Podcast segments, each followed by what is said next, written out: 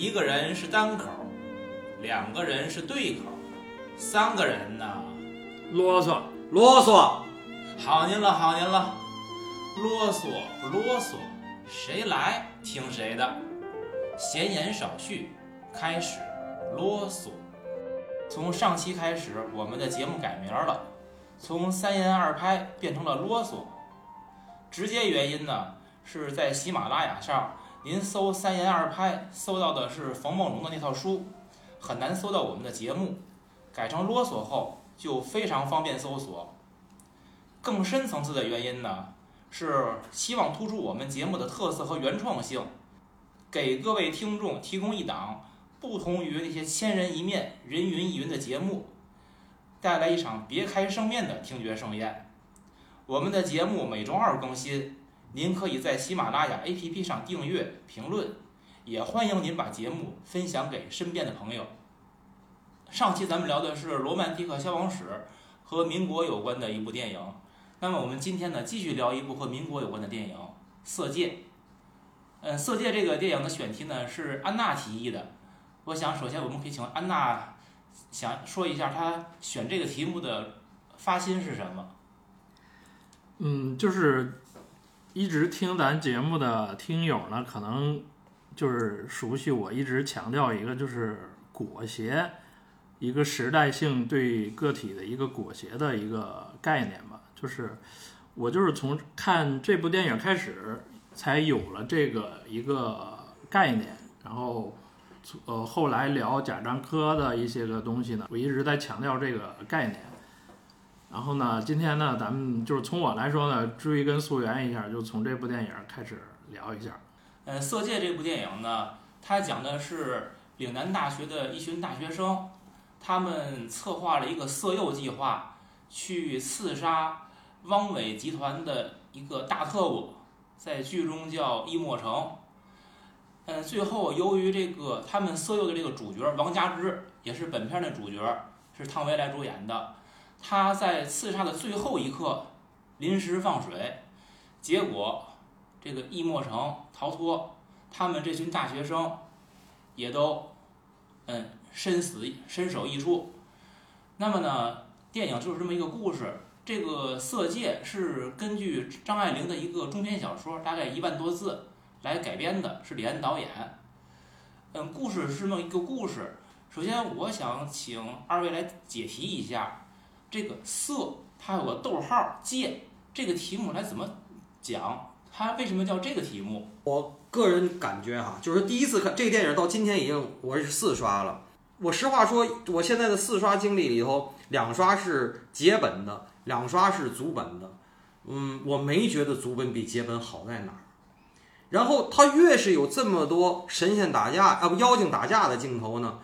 我越觉得这个色戒的名字其实起的是非常透题的，色不异空，空不异色，色即是空，空即是色。我觉得是这个。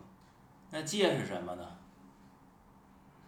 法无定法，就是说法无定法的意思就是戒就是不戒，不戒就是戒。因为你像《金瓶梅》也是一样，你最后你纵欲纵到了头就得戒，就是戒；没到头就是不戒。行。嗯，听老杨讲了半天，其实刚才我有一种想打断他的冲动。我想我我我请你解题色戒，你给我讲的那些东西，然后他他终于他没有忘，他还是再给我讲色戒，我特别欣慰。没有女性哪来的色呢？没有男女哪来的色呢？呃，我其实有一种更简单的解读，我认为色其实代表的是王佳芝，嗯，戒代表的是易先生，嗯。呃，因为王佳芝他是在用一个色相去诱惑对方，那然后易先生呢，他其实是一种警惕的态度来面对这种诱惑。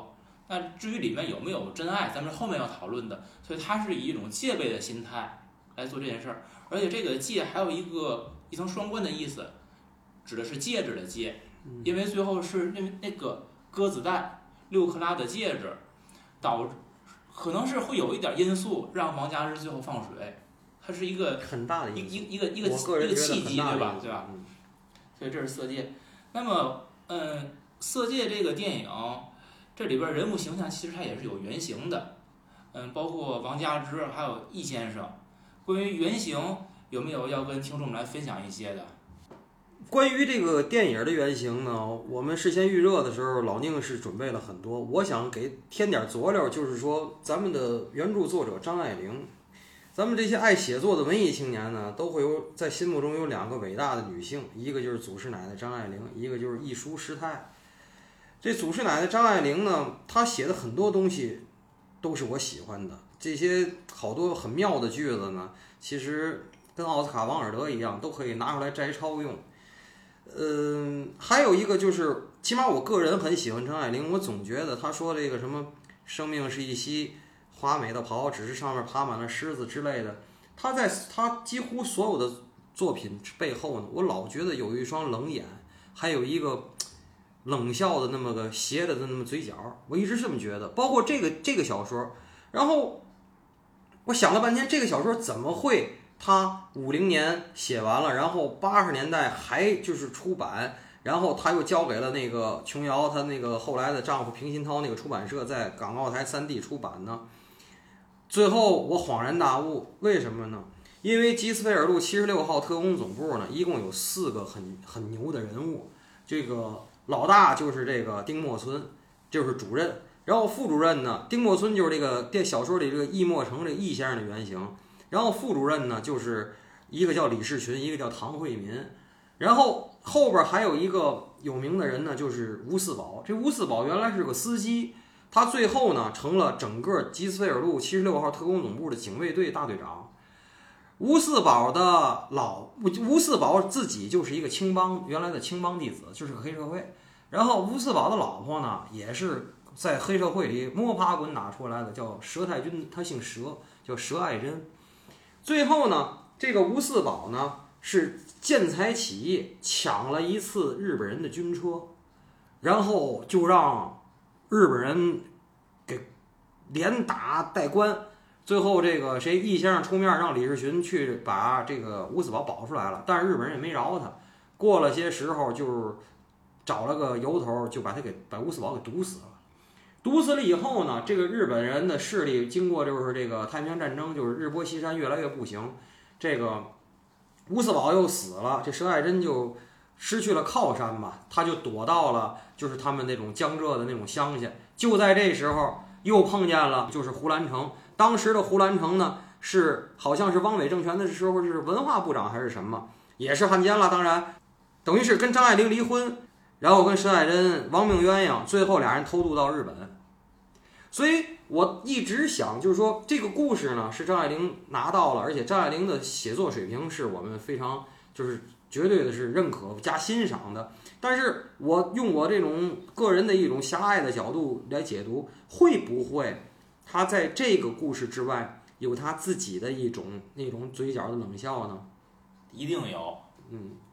而且他写这个故事的时候，因为你如果看过原著的人和电影去比较一下，李安是对原著又加了一层演绎的。而且在我看来，他想表达的情感和张爱玲想表达的不太一样。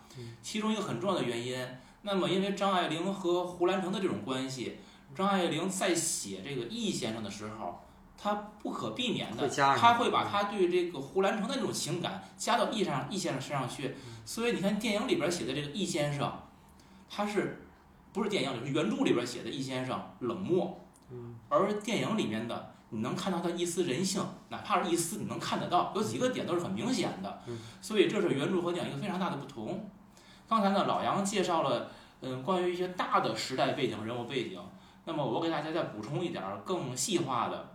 那么接着刚才说这个汉奸，那么这里边易先生他的原型是丁默村。嗯，丁默村呢，他和他的那个同事李士群，通常被我们认为是七十六号魔窟，也就是日伪这个政府 这个这个汪伪政府，他两边两个主要的特务人员。这两个人呢，其实他们的经历很有趣，他们早年都是中共党员，后来。都加入了中统，那么再后来又都当了汉奸，是，呃，李士群先当的汉奸，丁默村呢当年在中统就是李士群的上司，然后那会儿丁默村在赋闲，李士群是把丁默村给邀请来一块儿进入了这个七十六号特务组织，掌管这个组织。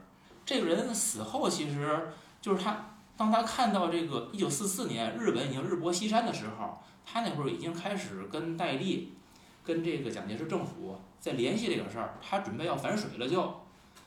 嗯，事实上，他也为保护国民党的地下人员做了很多的工作。很可惜，在这个抗战胜利了以后，他最终还是被逮起来了。他多方运动，说我自己做多少贡献，最终是一九四七年被执行了枪决，这是一个悲剧人物下场。那我现在回到这个主角，咱们的王佳芝小姐。王佳芝这很明确，当年张爱玲写这文这个这个小说的时候，她的原型就是郑平如。郑平如呢，她的父亲是国民党的一个元老，所谓元老，并不不代表他地位很高，而是他是一个早期党员。他的母亲是日本人，所以这个郑平如本身他是中日混血，他一共有兄妹五人，在当年他就是社交界的名媛。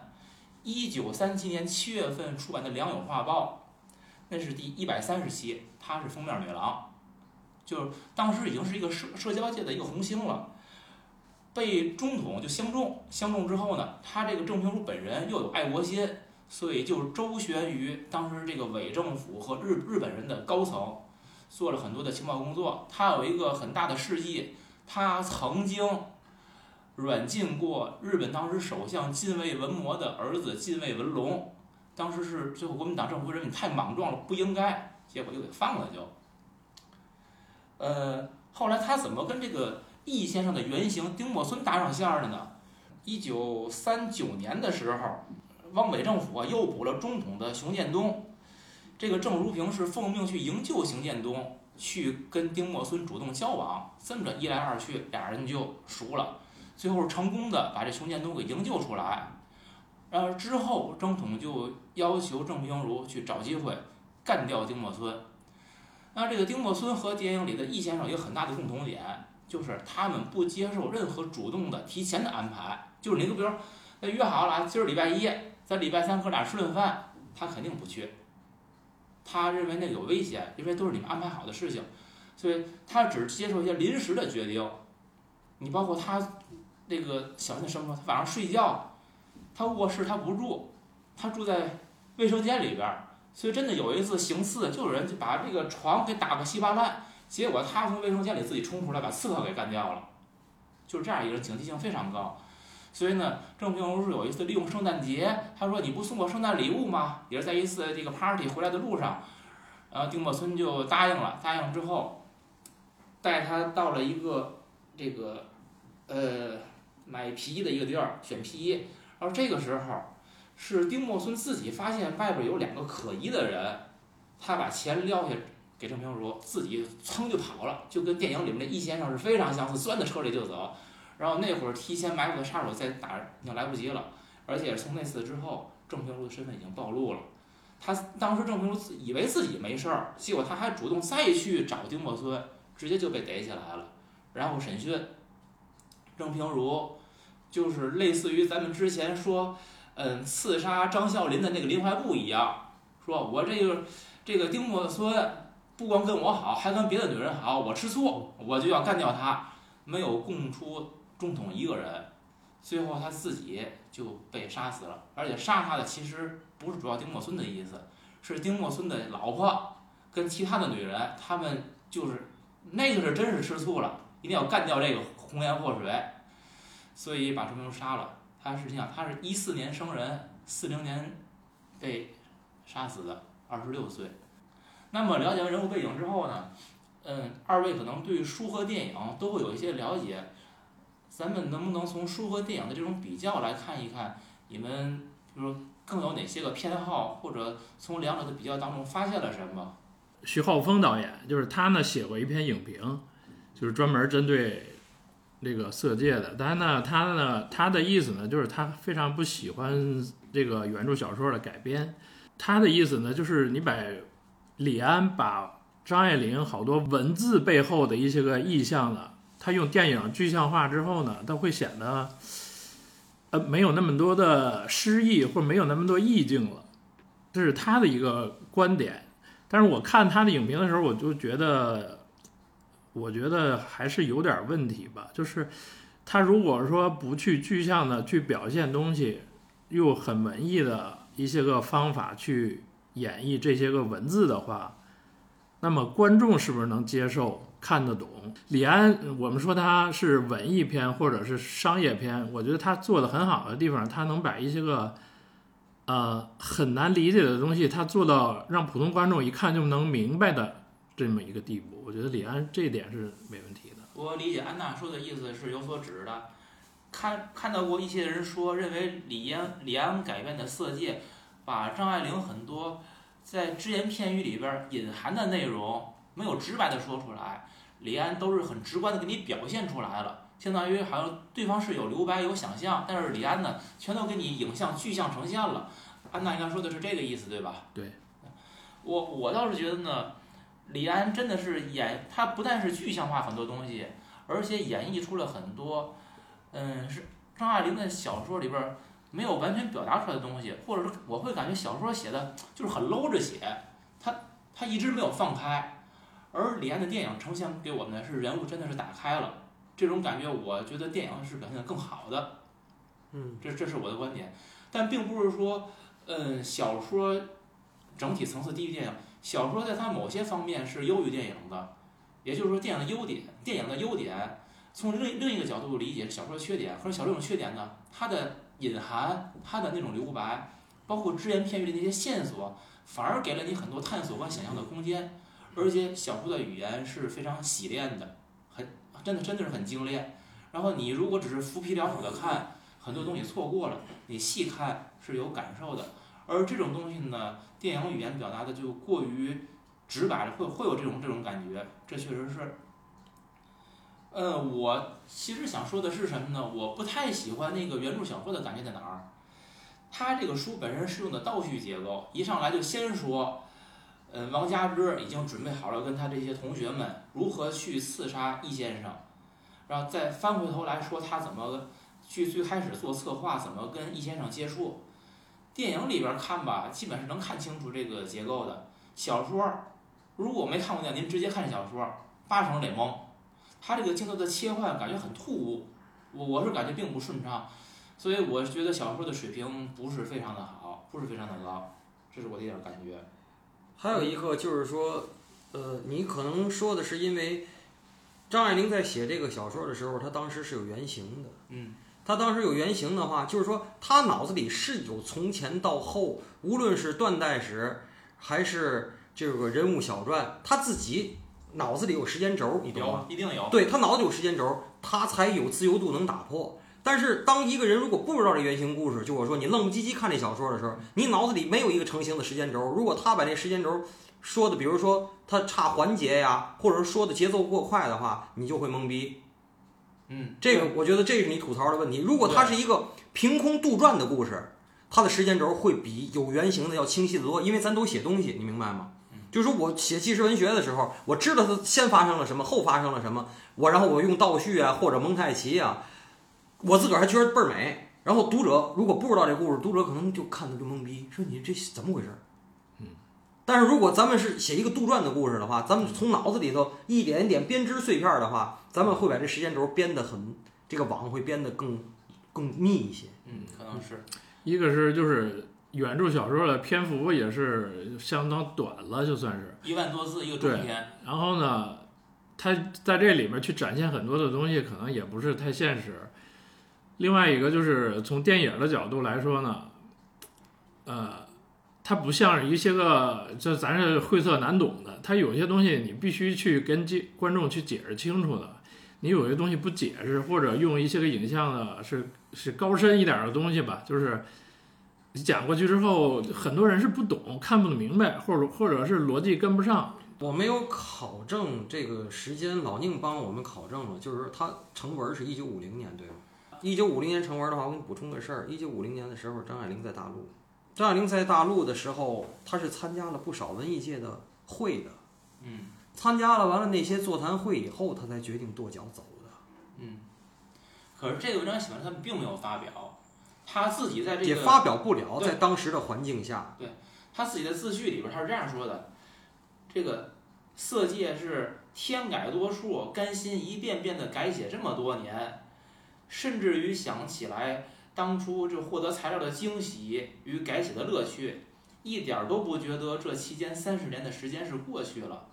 爱就是不问值不值得，它其实就是最后这个小说正式的跟大家见面，是在一九八零年的、八三年接接的小说《枉然小说集枉然记》里边是出来的。呃，关于这个书书和最后成的电影呢，我想说的是，我可能在以前的节目里说过，就是说我老父亲看过很多书，但是他跟我说过一件事儿，以前叫袋子呀，就是这录像带。嗯我老父亲说，这黄书比黄袋子坏得多。嗯，这个黄书，这个黄袋子吧，哈，他给你拍成一个具象的影像，你看着就是这么一个了，燕瘦还肥。但是如果是黄书的话呢，我喜欢的是燕瘦，那书里的主角就是燕瘦；我喜欢的是环肥，那书里的这个主角就是环肥。所以你无限想象的空间，你怎么想都对。所以书是很难够具象成电影的，这是第一点。第二点，咱不说金线理论，而是说今天我问大家，在电影史上，《乱世佳人》是不是一流的好电影？《教父》是不是一流的好电影？但是啊，《色戒》还需要时间检验。我到今，而且我四刷《色戒》以后，我分降的非常多。我现在认为《色戒》是一个可能不及格或者可能将将及格的电影，绝对不是高分电影，在我这儿现在排。而且在李安的作品序列里头也是相当低的，是相当低的，不算最差，也是反正也是也是得是非常差的。再点个赞。但是就是说，有一种有一种不，就是在好莱坞都说的，就是说只要原文的，只要原著的，就是二流小说、一流电影，但是一流小说没有电影。也就是说，这么多人，马里奥普索写的这个《教父》，那可能就是二流甚至三流小说。《乱世佳人》，我到今天我都说那是个三流小说。可是那电影那是名垂青史，名垂电影史吧，咱别说青史。可是你说像了不起的盖茨比拍到今天，我都说我说小李子最新那版还不错，还挺忠实原著的，但是跟我心里头还是有差距。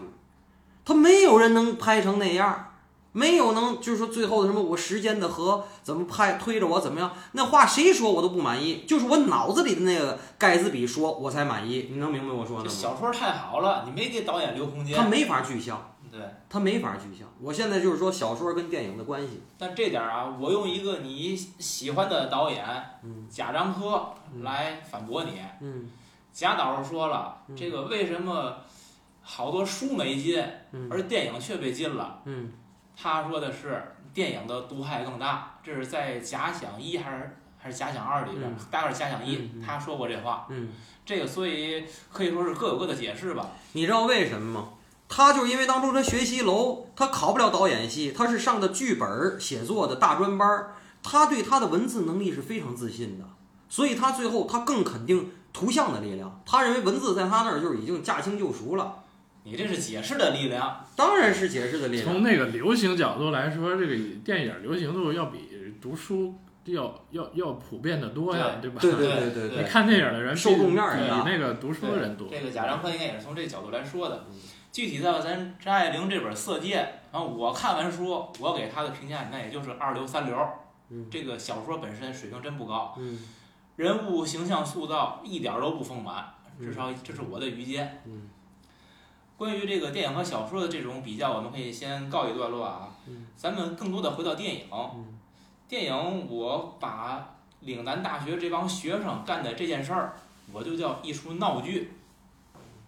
然后咱们现在可以，嗯，聊聊这帮学生他们的这个形象塑造，以及他们策划这个事儿本身，大家怎么看？是不是足够荒唐？对，是足够荒唐，但是就是还是我说的那个，为什么会有荒唐的这种事情发生？对，这个是是咱要这说的，其实是咱要说的。但我觉得李安从他的电影语言里，从他的电影里是传达出来了，就是那个年代的主流是抗日。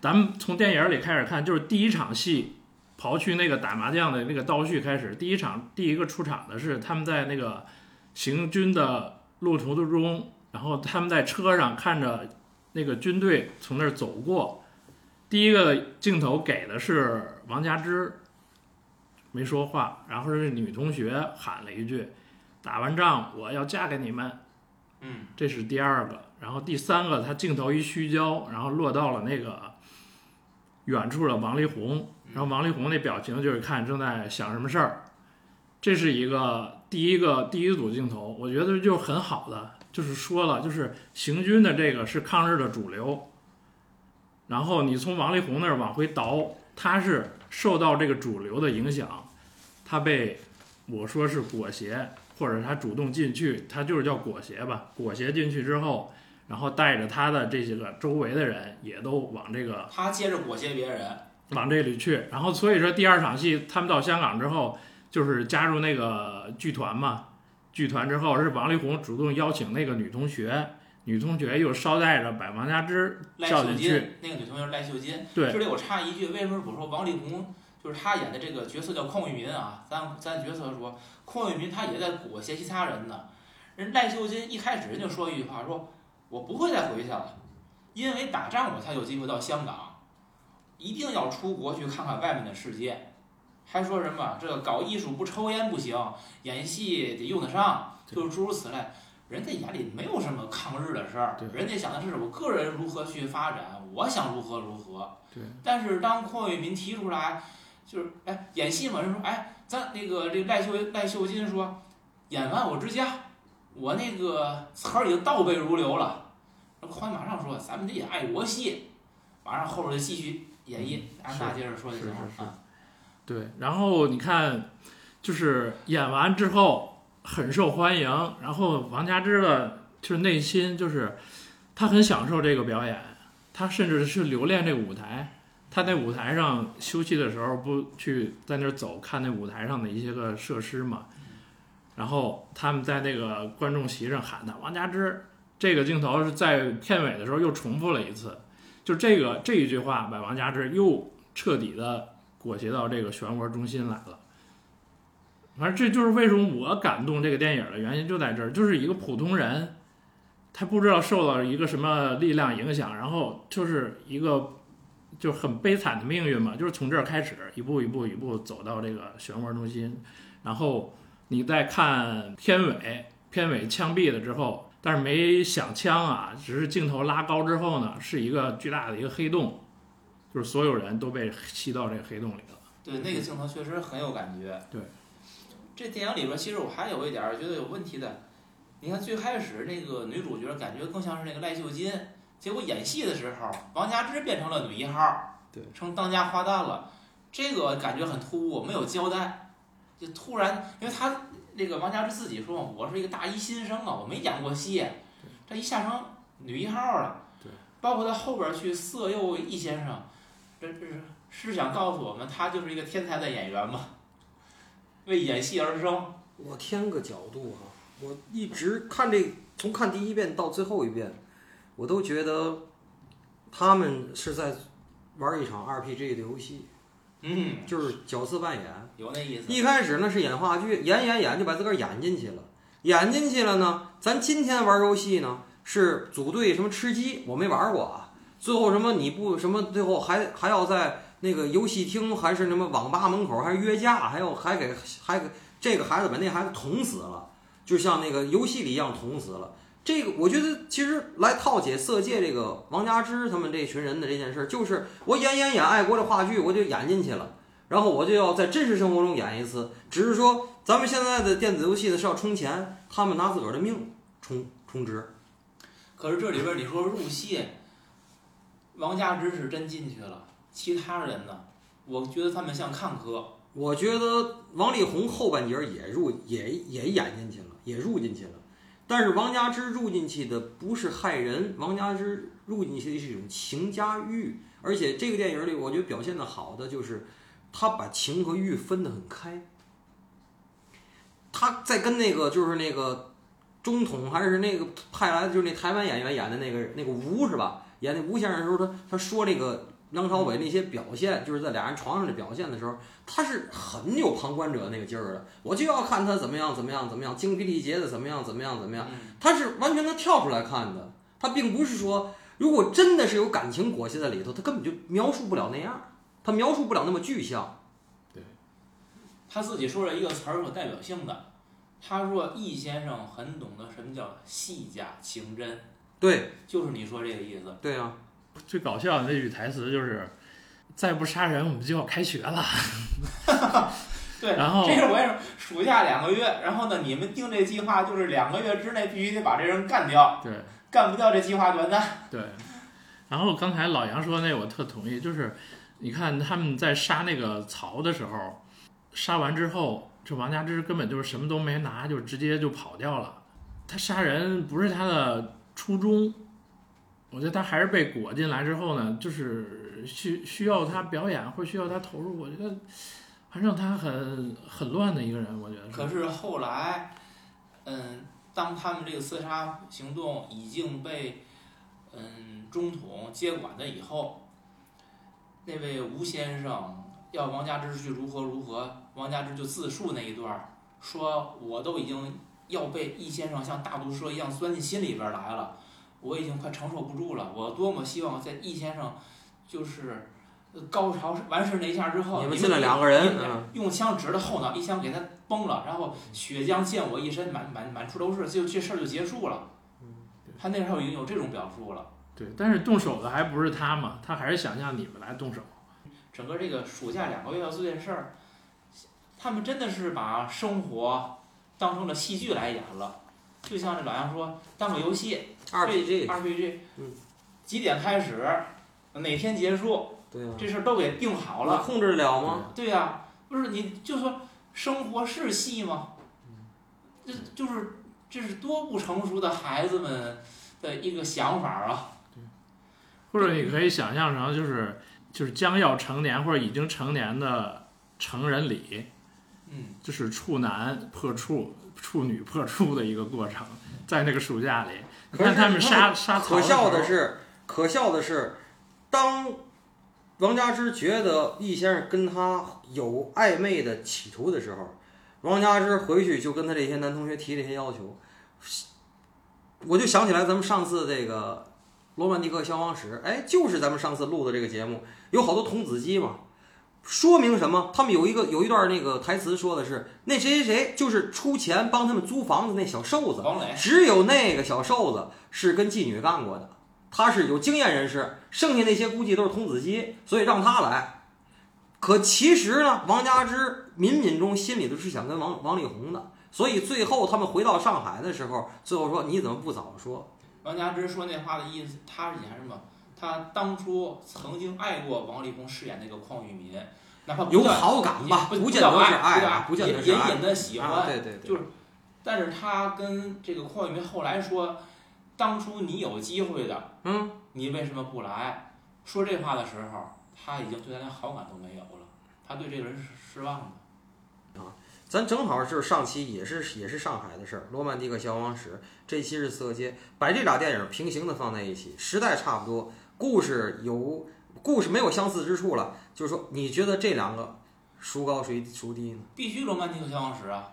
不是你是说从表现上海的角度来说吗？嗯，我觉得就整体吧，整体分儿，整体我更喜欢这个。你更喜欢《色戒对，》？你看他这个表现上海的，他回到上海的第一个镜头是一个大街，然后呢，你看马路中间躺了一个人，然后电道边上还有一个人，对镜头拉，我以为是喝多了干嘛在这躺着，然后镜头拉近了之后，你才发现那躺的人头是被人打爆了，对，然后一滴血，这个很冷静的一个一个摄影手法，告诉你就是上海的这种状态是这种高压的一个状态，然后是路上的一我说实话啊，就是罗曼蒂克是我提的，《色戒》是安娜提的。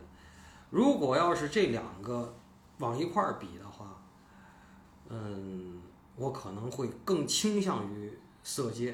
但是我如果真给分儿哈，罗曼蒂克我得给七十，这《色戒》我最多给五十五到六十。可是罗曼蒂克跟《色戒》比差在哪儿呢？它那个色彩饱和度，如果跟《色戒》比哈，它像个 MTV，它不像电影。但是《色戒》是个电影，可是这个电影的完成度，我不我不满意。对我说罗曼蒂克好，也是因为，但是你不觉得这俩比起来，罗曼蒂克更像个 MTV 吗？它是像 MTV，就是或者说 MTV 不是电影不是哦，，或者你说它的这个优点正是它的缺点，就是太精致了，嗯，你可以去这么去理解。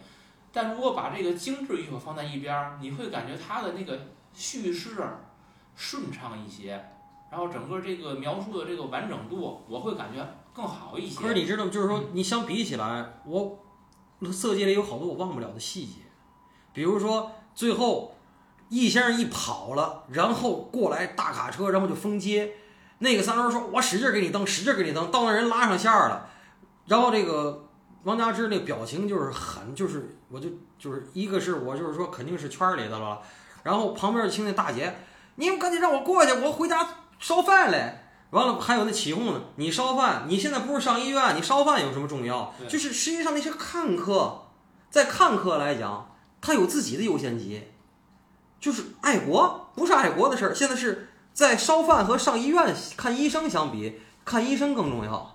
对，所以这个结尾我特喜欢，就是这个细这些细节是我忘不了的。就是他从这个取钻石那儿出来之后，然后就在大街上，你不知道去哪儿，逛来逛去，叫车也叫不到，他自己乱了。实际大街上还是相对安静，就是你看大街上人都在各忙各的，就是他不知道去哪儿，然后突然间那个车来了，他叫车，然后那个蹬车的人呢，车上还有个风车，三个风车，我觉得这风车做的太牛了。光打下来啊，那然后转，一直照着那风车风车转，然后他呢，你再对比王佳芝当时的心情，你就是他没有着没落的，你是不是在风车里在还是在风车里转？我觉得是这儿。然后最后就是你说那个老百姓的对话，我回家要烧饭，你戒严了，我怎么回家做饭呢？就是老百姓关心的，对吧？还有你这些个爱国所谓爱国青年关心的，还有整个时局关心的，就是你应该选择什么生活。或者说是在色戒里面呢，虽然是有大时代背景，它更多的是聚焦于个体的人上面了，而在罗曼蒂克消亡史里面，嗯，对于时代的那种时代感的表述是大于个体的人的，是的，是这是我对两种是他的那个时间点，那个时间轴很清晰。对所以说就是当去人去感受一个大的时代和一些个体的人的时候，我是感到了那种大时代的冲击感对我更大。可是事儿是人做的呀，事儿是具体人做的。对，这是两个角度具具。体到每这是个人感受两个角度不一样。那么又又由此引申来，我上次就是录录节目，最后我有点遗憾的是，其实《罗曼蒂克消亡史》拍的很牛逼的东西是他那几场吃饭的戏。对，那几场吃饭很牛逼。《色戒》里拍的很牛逼的几场是打麻将的戏。那几场麻将戏，我一开始哈，有人跟我说，有好事者说，说这易先生跟里边这所有女的都有事儿，除了那四川媳妇儿。我后来我一开始不觉得，是，后来我觉得哦是，是，那就那四川媳妇儿没事儿。你看他那眼神儿，你就看出来了。那四川媳妇儿没事儿，对。后除了那四川媳妇儿，所有女的都有事儿，全上过了。你就是看陈冲写过一篇回忆，微博上他还写了，就是当时，呃，李安找他演戏的时候，他一开始不想接，李安告诉他这个角色，她的丈夫跟你在桌的所有人都有关系，你要不要接这个角色？他就接了，你知道吧？嗯就李安明明明白白告诉他的，对，而且这个电影里演的最好的就是陈冲。嗯陈冲无论是家世，还是他上海的出身，还是他中美两地儿的两地的经历，他演的简直是那个风情，那个眼里什么都有，然后那嘴里头不咸不淡的那个，哎呦太好了。对，还有那大婆的那种对那个劲儿，对对那个劲儿，嗯，既得利益的那个劲儿，那你说的是，实际陈冲演的这个易太太，嗯她所有事儿都知道，当然。还装不知道。当然，这就是解放前就是大婆的典范模板。排场如战场，排场如战场里，那易先生说了一句话，我也想跟二位探讨。易先生说说那意思就是你挺聪明的，可是怎么牌就打得不好呢？他就说什么我顾不上，我这个那，我还得带货，我还得这个什么的，我不行。就是说，我想跟二位讨论的是，小说里好像易先生地起就知道这王家之是对他怀有不好的目的的。在这儿，在电影里，二位觉得就是易先生从什么时候知道王家之对他是有别的目的的，还是到最后才知道？应该从电影里，他是最后他那个秘书告诉他的，是秘书一直在跟踪他，只不过呢，啊、没有之前告诉这个易先生，对，因为是我不这么认为。我觉得是从在那个日本料理店儿，那个汤唯给他唱歌，然后倒怀里开始，我觉得易先生就已经知道了。这也是一种说法。嗯，李安在处理易先生这个角色里边儿，易先生已经看到了日本这个下坡路了，他是在给自己谋后路，有这种说法，所以他，嗯，是在几方面都在保持关系。这样这样的话，跟老杨这解释是通的。他可能会隐隐的知道王家之的身份，但是他依然留着他，这样能合得上。这个电影里头我觉得李安跟王张跟张爱玲不一样，或者就是你刚才拿出来说的差异性，就是我觉得李安有他悲天悯人的东西，李李安的所有电影都有他悲天悯人的东西，包括绿巨人都有。就是李安在这个电影里最悲天悯人的人物就是易先生。对，实际上我我看了四遍了，我觉得这个人是不是个坏蛋？我还是这句话，汉奸，你说到哪儿？周作人我很喜欢，写的东西写的很牛逼，但是你只要当过软骨子，当过汉奸，这个东西是你抹不掉的。这个黑历史是你说什么也没有用的。汪精卫再美男子，他只要是汉奸，也没就是你民族大义这块儿，忠孝节义，你就你基本都不挨着，都不沾了，对不对？就是你肯定是个人渣。可是易先生实际上这个电影你看过来，你会发现，在他那儿，第一他不喜欢日本人，第二他可能是找了一个性价比更高的工作。为什么我这么说哈？他们都我这个我要接着说我后一个观点，就是他跑到香港的时候，他其实也是当时啊，在汪伪政权里边也是有上下，就是说那种权力斗争，他是需要迂回的。但是他在香港呢，他也见很多人，每天见什么头面人物啊，什么日本人啊，在香港那是很不一样的。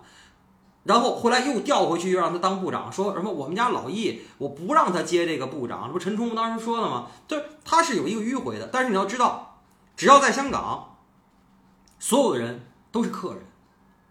你易先生、易太太也是客人，老麦，你只要不说麦先生跟麦太太，反倒算算是坐地户。嗯，对，啊，干的转口贸易的，算是坐地户。易麦就是易先生跟易太太都是横着劲儿的。可是回到了上海，你们所有人都是屁民，我易先生是特工总部七十六号的大拿，你们所有人都是民如草芥，我就能左右你所有的人。这个电影本身讲的是一个刺杀汉奸的事儿，在这个事儿里边儿，有没有革命的浪漫主义？没有浪漫。没有浪漫，不是，我觉得不是，我觉得你说的是革命还是浪漫？你要说革命没有，你要你们看见的都是革命，我看见的是浪漫。不是革命，咱说革命可以是不同的人各不同的人的命，这个革命可以在很多层面解读，不一定非得是无产阶级革命，就是那个资产阶级割帝国主义的命也是革命，他刺杀汉奸也革革这里没有有革命革命没有。这个电影让我说，其实就是一言情片儿。啊或者是一个情欲片或者是我是借用爱你九州半之类的，就是这种，实际我想表达的就是类似于暴力美学的意思，它本身是一个刺杀，是一个血腥的事儿，但它的表现手法上却用了很多一些浪漫的手手段去表达。你你们能从这个角度它有很多暴力的性啊，它倒没有不暴力的杀人，我觉得是暴力的性。关键是我不知道是我有戴有色眼镜还是看什么，我是觉得这个电影拍的这些就是情欲的肉体的戏，远远不如我平常看的黄带子，美感什么都差，很差，呃拍的非常差。那肯定不是一个类型嘛。我倒觉得这个，我就三场戏嘛，我觉得每场戏都有一个表意，而且是一步一步推进的。嗯，对，第一场拿那个腰带嘛，就是抽后捆，就是第一个就是拷问，嗯，他易先生跟王家之先对他拷问，这里边还有一个什么呢？就是王家之的心态，他是从事一个不安全的一个工作，他这个拷问就是一类似于 SM 的一个过程，就是在一个不安全的环境下，他求得了一个安全的心理，这是他的心理变化。然后第二场戏就是两个人纠缠在一起了，第三场戏呢，角色反转，那个王家之拿枕头去蒙他。那个易先生啊说他之前怕黑，不敢看黑，然后他蒙他的意思就是你突破了这层这层心理，他把呃易先生完全抓住了。从这场戏开始，对于这个床戏在影片里边的作用，老杨你怎么看呢？我不喜欢这三段床戏。对，因为我你因为你刚才提到过，就是你觉得我更喜欢他们在那。这个全本的跟跟这个被剪我掉的不剪辑本，喜欢这个我不喜欢的这些床戏对第一我不喜欢床戏。嗯，我相比像我到第一啊，嗯我我喜欢看床戏啊，但是我不喜欢看这三段床戏，好吗？很累看的。对，没劲，而且是很 boring，我觉得。还有一，我更喜欢这电影里他们那些最开始的试探，我爱看这个男女间的试探。就是说我总结了一下，就是在咱们要聊这个时候，我做的笔记，我写的就是说，这个出轨不管怎么样，陈冲人家是大婆，他跟再跟这些他也都上过，跟王佳芝这个新的这小女儿也叫出轨，这个出轨总是从这个诉说苦闷开始的。你看我有多累啊，我这个什么没有时间呐、我一天见了多少人呐、我怎么怎么着的。然后呢，所谓的出轨是怎么着呢？喝一杯，点递颗烟，烟和酒的作用很大，是助情剂，也是助燃剂。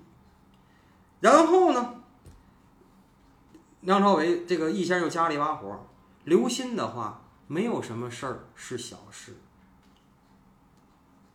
对吧？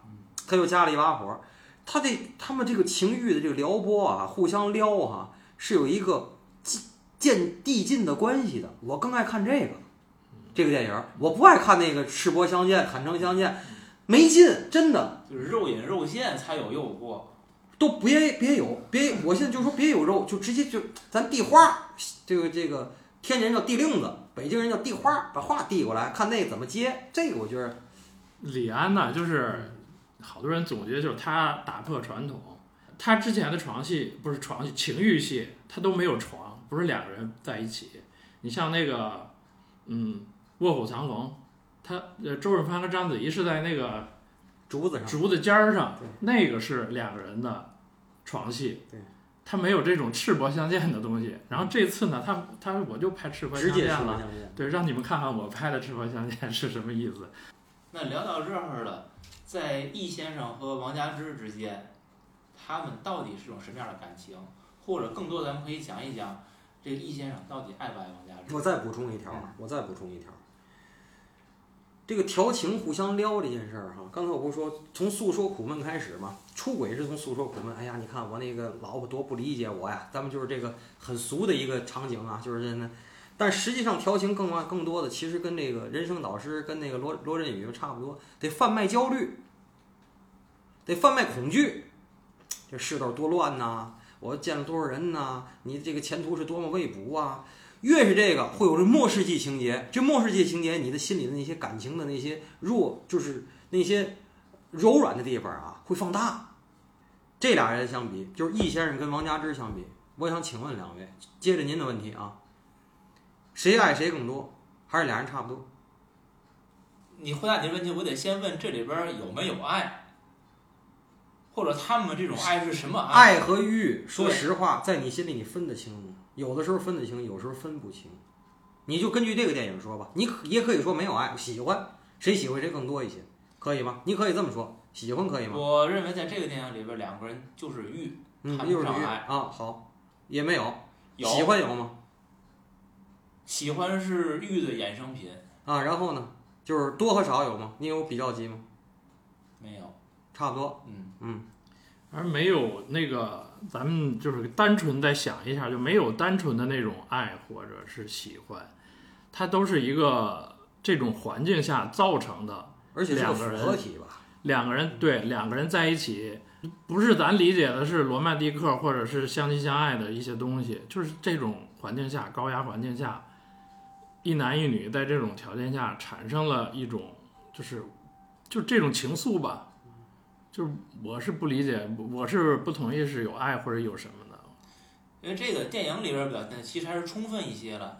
如果看张爱玲的原著，就是她也没写什么床戏的场景啊，对吧？包括两个人之前就是之前做过两次，也是一笔带过的，她都没具体说那事儿，那就是直接两个人就就进入主题了就，就这种感觉。然后呢，呃，在小说里边，这个王佳芝那就是带着任务来的去做这件事儿，我都不知道为什么他最后他就会看着那个鸽子蛋的钻戒就把那个易先生给放了，我是完全不理解的。在电影里边交代还充分一些，我给你们提供一个我看第四遍后的结论。我觉得最后梁朝伟在结尾的时候，易先生猫着看着那空白的床，空空的床，在那坐着怅然若失。我觉得在那一刻，他比以前的王佳芝喜欢他，他更喜欢王佳芝。其实是，但是可是有一个问题。男人来自火星，女人来自金星，告诉我们一件事儿：第一，咱们不是一个星球上出来的东西。我有多喜欢你，和你撼动了我，我是不是杀你，不成比例。还有一个问题是，你王佳芝看见鸽子蛋，你感动了，你放了他，你两边不是人的结果。你最后戒严进阶的时候，他从领子里拿出来了那氰化物了，然后一转镜头是他逮着在楼下审讯呢，说明他没吃。你为什么不吃？你不吃，你就是觉得易先生还会救你一命，对吗？但是易先生会救你吗？就是我不管多喜欢你，但是你撼动了我，我就算不杀你，我怎么跟我底下这些小弟交代？我以我这么一个杀人如麻的头子，我因为一个女的我就不杀，我就饶了她，不可能。我因为这件事儿我也得弄了你。这件事儿啊，我觉得咱不用争，看张爱玲怎么说的。但是我现在说的是李安的诠释，我不是说张爱玲的原著啊。这个那你就更没法说了。我这这个可以演，李安也是。那你为什么那个你这个药你这个药都拿着拿在手里你没吃？这氰化物你拿在手里你都没吃？对，这可以，你这个解释成立。我是说，咱可以看看张爱玲她怎么写的。嗯，张爱玲说，她到最后，易先生从他的角度去写的，王佳芝是真爱他的，是他生平第一个红粉知己，想不到中年中年以后还能有这番愈合。王佳芝临终一定恨他，不过无毒不丈夫，不是这样的男子汉，他也不会爱。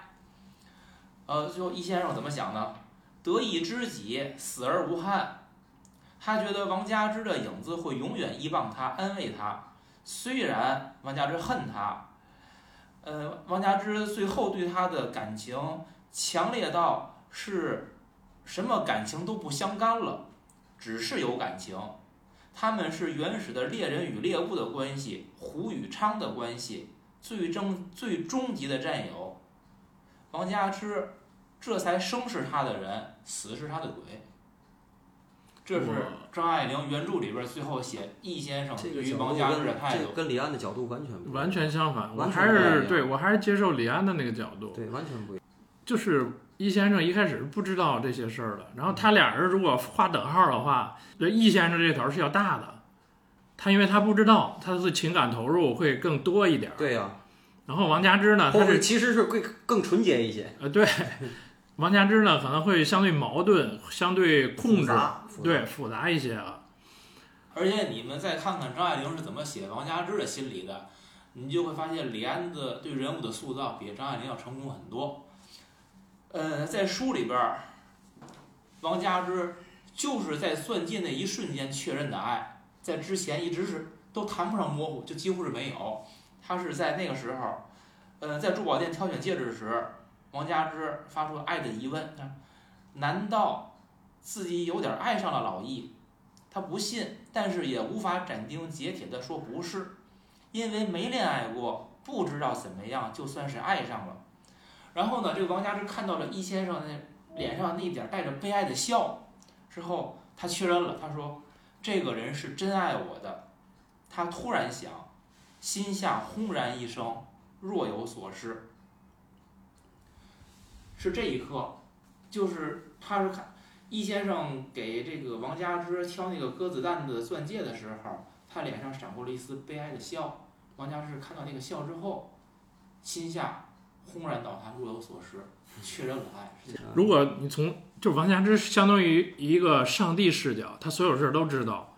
然后呢，再看那个易先生这种什么蒙在鼓里的表情，反倒是戴罪的羔羊。他对他可能有一点儿那个叫什么同情心或者就是同理心的这种东西，然后看到他，哎呦，那我的心里是不是对他的爱呢？是不是有这么一点儿？我觉得还是这种关系造成的。不是老宁，我不是就是说在节目里要跟你作对啊，就是你你越说呢，我要给你拿几个细节出来。我觉得中间电影中间这几个细节绝对体现李安是个大导演，就是说他们在杀那个杀那个钱嘉乐的时候，然后呢，大伙儿都回流，你看那个就是王佳芝那个表情怅然若失。你知道那个要按我一个很俗气一句话，你知道吗？我他妈白跟同学崩了，是不是？是然后呢？可是呢你听我说，就是我白跟同学崩了，可是这帮人全把那人杀了，就是谁都上去囊几刀。嗯那你觉得那个场景像不像杀凯撒的那个场景？我觉得特别像啊。你知道实际上是什么吗？本来是革命着玩儿的，本来是 RPG 的，现在交了投名状了，我不革命都不行了。对，你明白我说的意思吗？我现在是杀人犯，如果我不是革命者，我这杀人这个理由都是错的。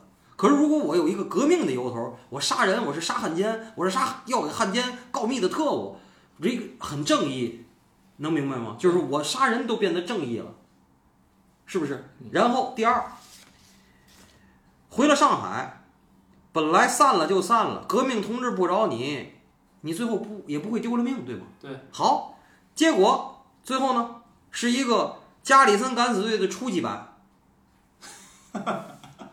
对吧？嗯，然后呢，你说夺恨汉奸他有吗？他没有，只是为了原来那白崩不白崩，这回我真崩。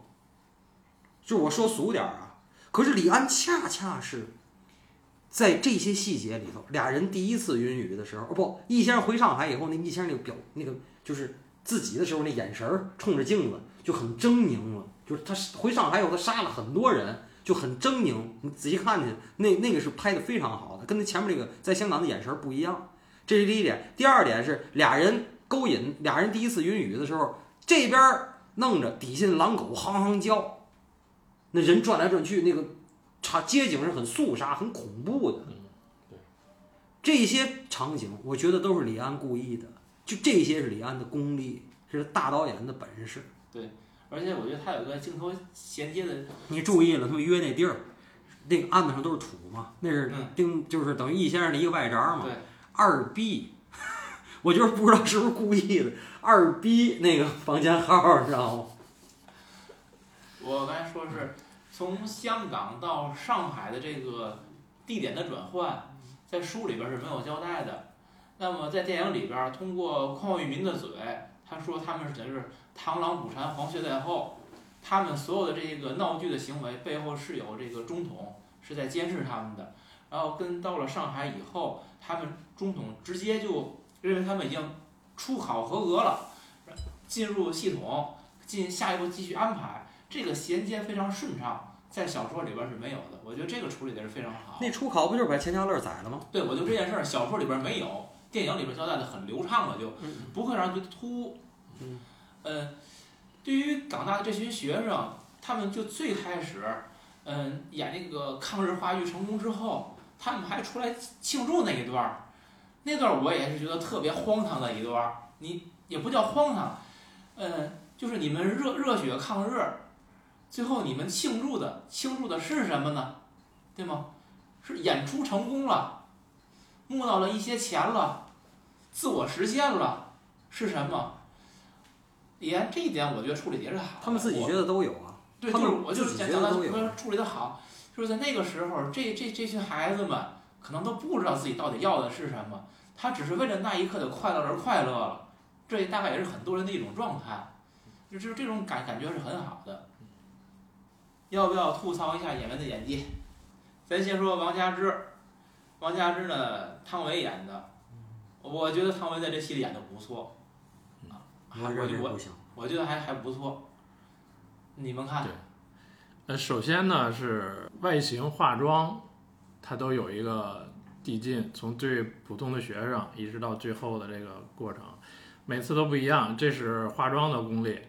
然后那个表演呢，在香港的时候，他去勾引易先生去他公寓，然后在那个餐厅，呃，又抽烟又喝酒，然后那个劲儿，我觉得那个劲儿不好拿。对，你是就得是新人演员啊，去表演这个东西。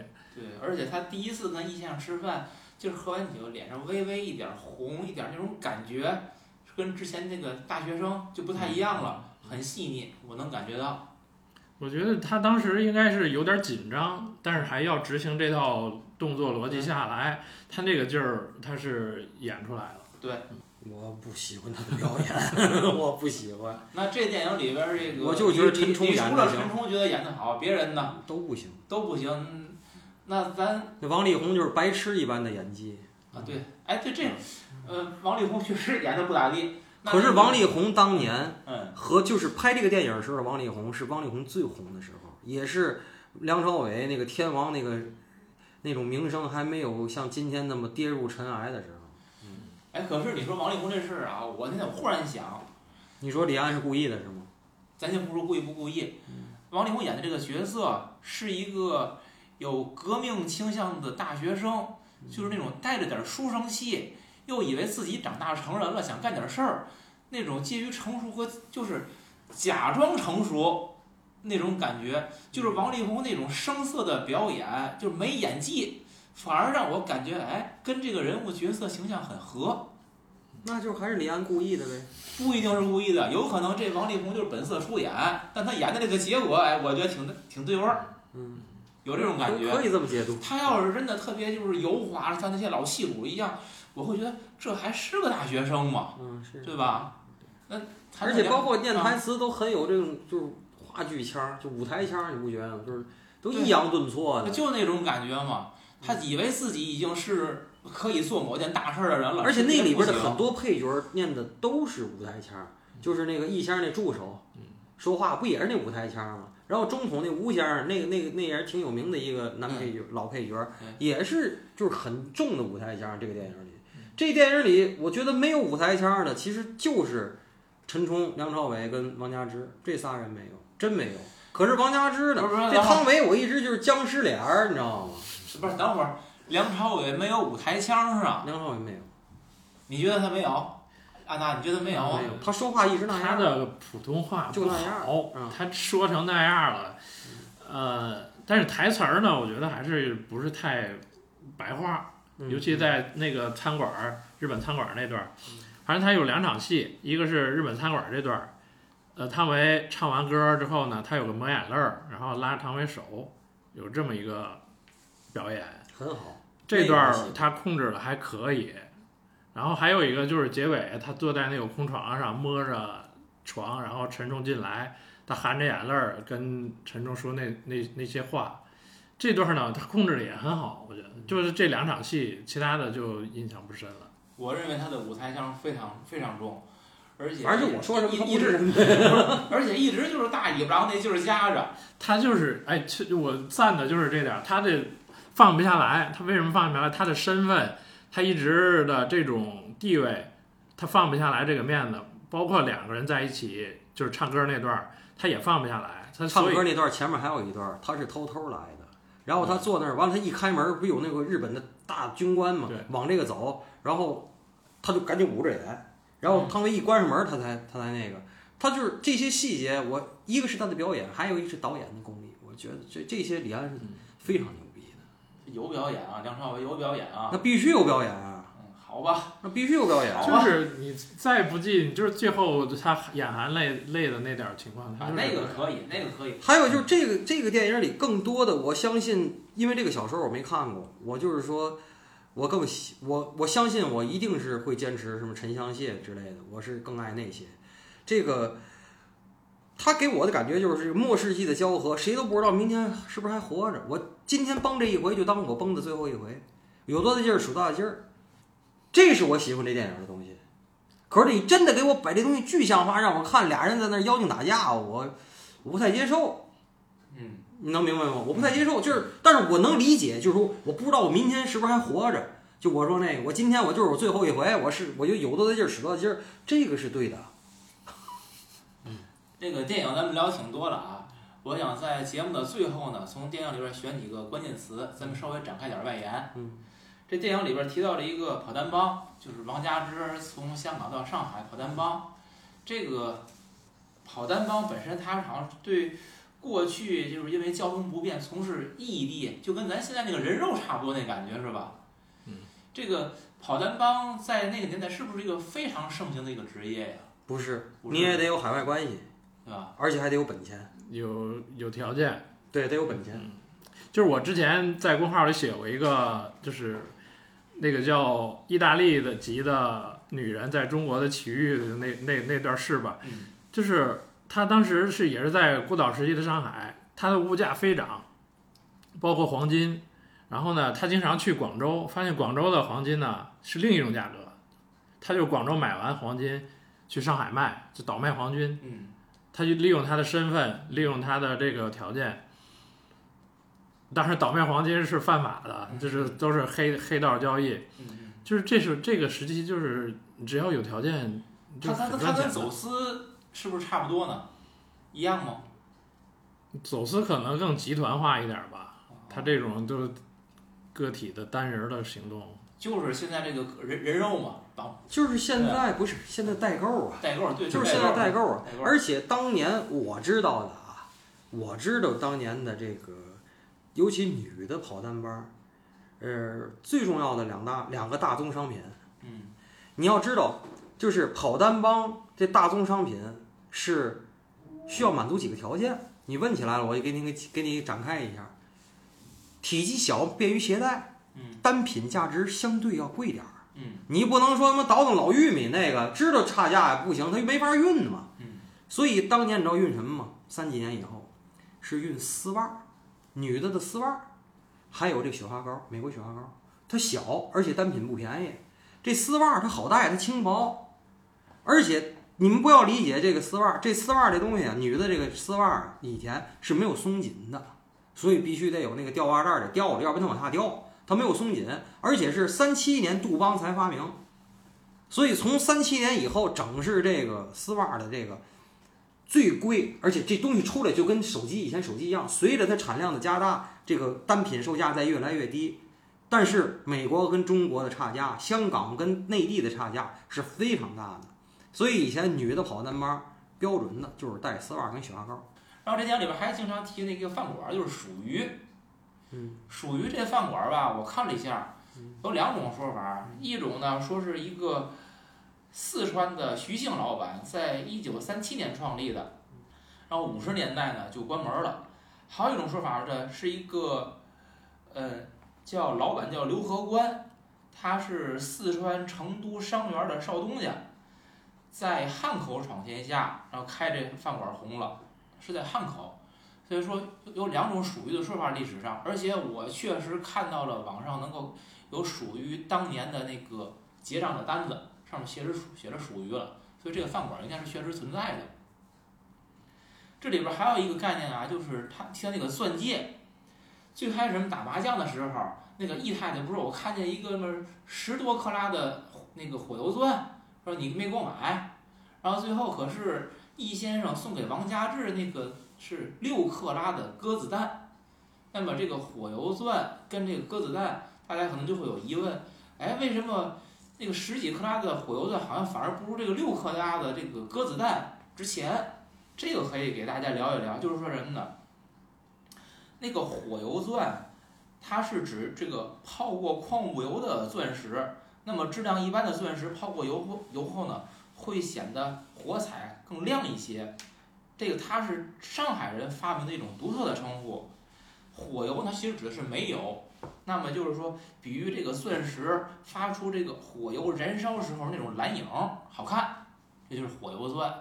但是呢，它其实本质上还是属于那种就是白色钻石或者就是无色那个系列透着那蓝光。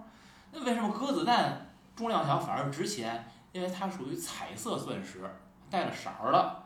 那么，呃，它是在自然界中自然形成的，那你得恰好这个颜色进来，而且没有别的东西的杂质的干扰，所以它更为稀有。这电影里边这个鸽子蛋号称啊，应该是真的啊，是卡地亚借了一个六点一克拉的鸽子蛋给这个电影来作为道具。完事儿最后呢，这个钻戒放在了新加坡展览，但是这个坊间呢都认为这个不一定是真正天然的六点一克鸽子蛋，说卡地亚可能舍不得，但是呢他们也不会去就是弄一个人造钻石，应该是品质相对去低一些的一些钻石来给剧组用的，有这么种说法。嗯，最后的最后，想跟大家分享一个关键词，就是岭南大学。岭南大学它最早是在一八八八年美国长老会创建的一个书院，叫格致书院。那么后来呢，在一八九三年，这个格致书院它脱离了美国的长老会，另组了在纽约另组董事局，成为了一所不属于任何教会的基督教大学。那么这时候校址就迁往了澳门。一九零三年，这个格致书院改名为岭南学堂。从这个时候，这个学校开始以岭南为名了。那么一九零四年，在广州市海珠区的康乐村，成了他们的这个永久的校区，这时候叫岭南学堂。一九一二年，变为岭南学校。那么在一九二六年的时候，一个重要时间节点，那时候就是说。呃，国民政府颁布了私立学校立案规程，禁止外国人在中国办大学。那么这个岭南学校那时候就成立了以华人为主的校董会，取代了纽约的董事害怕悲剧重演我的命中命中越美丽的东西我越不可碰历再重演这么烦嚣城中没理由相恋可以没有暗涌其实我再去爱惜你又有何用难道这次我抱紧你未必落空仍静候着你说